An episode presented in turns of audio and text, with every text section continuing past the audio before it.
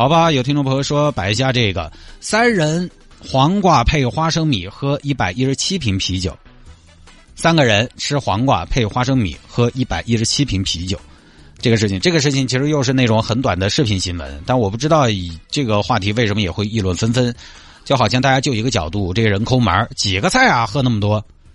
确实呢，在我们不喝酒的朋友的观念里边，确实是这样的，就是菜要比酒多，对吧？我们这些吃货。但我今天，我这么多年我也参加了一些酒局，我也见识了很多好酒的朋友。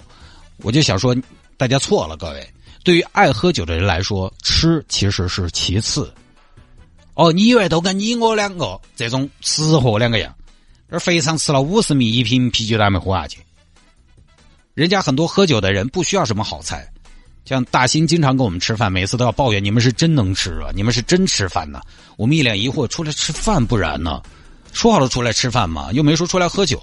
好多喝酒的人，他出去了再丰盛的晚餐，他都比不到一盘花生米，一份拍黄瓜。”大兴那个跟我们一起做饺子的大连朋友，有天跟我们一起去了陆河门吃饭，吃到晚上九点多十点，店上客人就比较少了。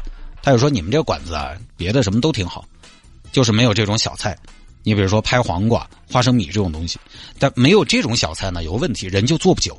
因为你吃，比如吃蛙，吃饱了几只蛙下去，人家就长哈气了。然后想继续喝酒呢，你又你不可能又吃蛙噻。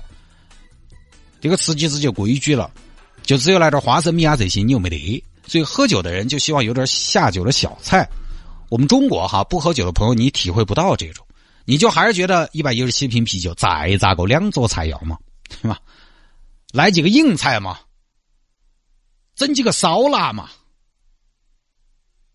来个干锅嘛，整几串烧烤嘛。结果呢，只有花生米和黄瓜。爱喝酒的人其实够了，因为你吃都吃饱了，哪儿还有空间喝那么多酒？大兴有的时候喝酒还要表演小旋风，五到十秒一瓶啤酒，哪个还吃得下去东西嘛？毕竟他那个表演表演有的时候经常一次还不行，他还要 NG。你这烟机就是再来一瓶儿你知道反复来一两次，你还能吃啥？就吃货理解不了他们。就跟我之前去一个日式的居酒屋，我当时就进去点了一大堆，我是真的吃东西的。反正对于我来说，我管你啥子居酒屋、行政酒廊、水吧、精酿啤酒馆，反正不管现在这种新兴业态啊，我只要认为你是餐饮，我只有一个诉求：有没有好吃的硬菜上来点儿。我不会去主动点酒，我一进去就你们这有什么好吃的呀？我就点了一堆。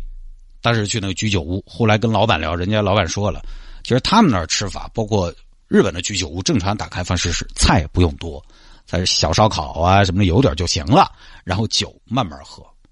经常他们那儿有客人从下午五六点喝到凌晨，那是正确的打开方式，我就不得行。你看我们那儿吃烧烤，大家经常出去吃烧烤要上菜快的话，点上来经常都是一大铺。所以我反倒觉得三个人黄瓜配花生米和一百一十七瓶啤酒是懂生活，而且你不要觉得人家抠门，就餐饮来说，酒水利润才是最大的。这个酒水你上酒水又不用售后，又没有什么口味上的争议，那那对吧？雪花就是雪花，青岛就是青青岛，哈尔滨就是哈尔滨，纯生就是纯生，金樽就是金樽，标准化的产品。他菜点的多还可能抱怨，哎，老板今天有点寒呢，最近烟降价了，说点酒没有嘛？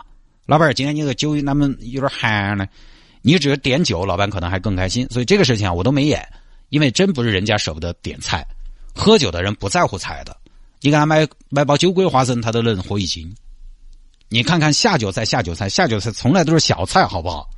你有没有听说过下酒菜用辽参来做？有没有听说过下酒菜用鲍鱼来做？对吧？你这个东西反正最后都要吐出来，你吃那么好干嘛呢？反正你要喝酒，喝到后边哪吃得出来什么好坏呢？就是将就点黄瓜、花生这些，反正吐了也不心痛。好吧，下了节目之后呢，想要跟谢探来进行交流和互动，也欢迎您来加一下我的个人微信号，拼音的谢探，数字的零幺二，拼音的谢探，数字的零幺二，加为好友来跟我留言就可以了。回听节目呢也非常简单，手机下个软件喜马拉雅或者蜻蜓 FM，手机下个软件喜马拉雅或者蜻蜓 FM，在上面直接搜索“微言大义”就可以找到往期的节目了。现在我们都是一天一更啊，更的非常及时。你要是听了之后呢，在上面留个言就更好了，来评论评论，互动互动就更好了。